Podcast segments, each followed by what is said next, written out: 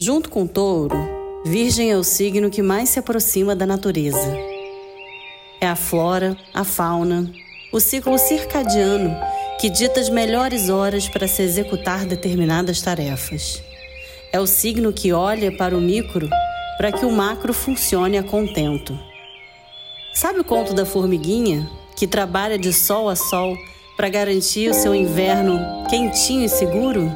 Pois então, o Virgem, com seu olhar metódico e atento aos detalhes, é o coringa do zodíaco, aquele que se encaixa em todas as profissões e cargos, porque seu mérito está em planejar o processo, a metodologia. Se prepara e se previne contra possíveis intercorrências, já adiantando o que pode dar ruim, e por isso é de grande utilidade em todos os lugares. Mas por que, eu estou falando de Virgem em plena temporada geminiana?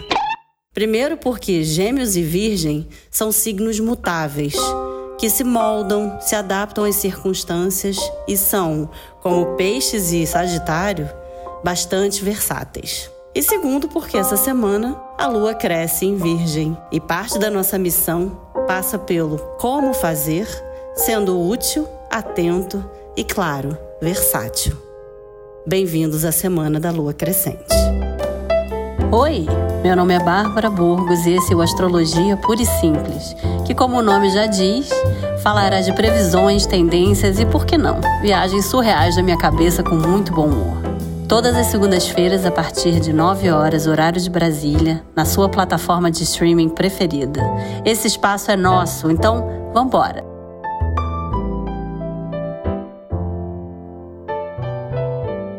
A lua entra no território de Virgem hoje, segunda, já nos pedindo disciplina e nos preparando para ter jogo de cintura.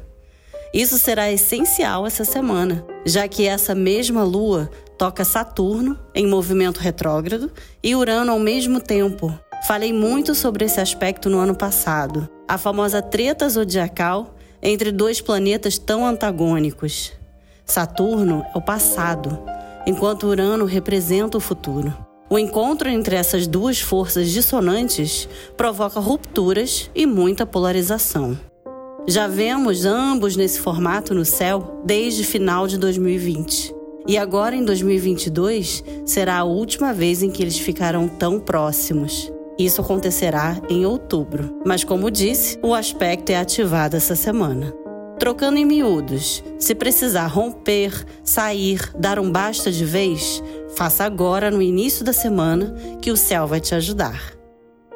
Mercúrio, enfim, voltou ao seu movimento direto na sexta-feira passada e o trem que parecia atolado agora começa a ganhar potência, ainda em touro, e mais ainda quando voltar para Gêmeos a partir do dia 13 de junho. Mas já está sossegado e liberado retomar a abertura de negócios e fechar contratos.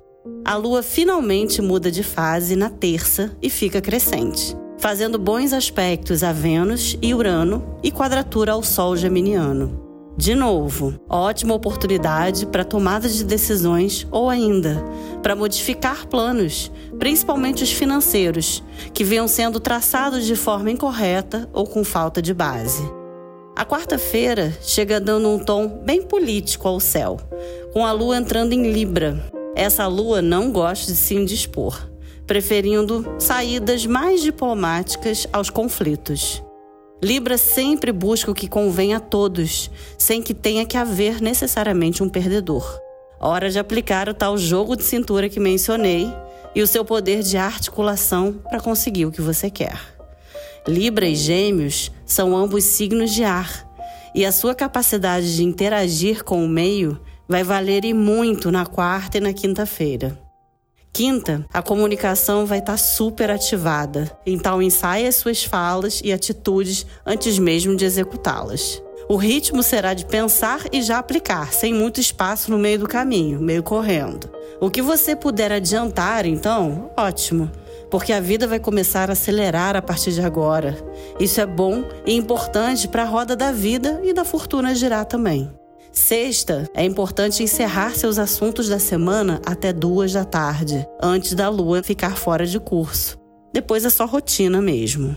Deixe os assuntos afetivos para tratar no final de semana. porque Vênus vai se unir a Urano em Touro no sábado, trazendo reviravoltas importantes no campo amoroso.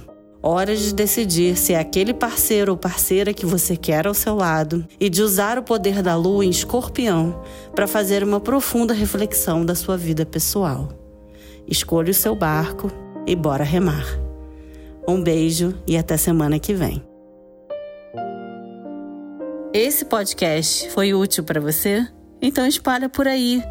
Pode ajudar muita gente a organizar a semana também. Mas, se você preferir me ler, pode ir no site da Veja Rio, onde a transcrição é publicada toda segunda-feira. Você também pode me encontrar nas redes no meu Instagram, barbaraburgos.astrologia. Lá tem os meus cursos e tem como marcar uma consulta comigo. E como sempre, um beijo e até a próxima.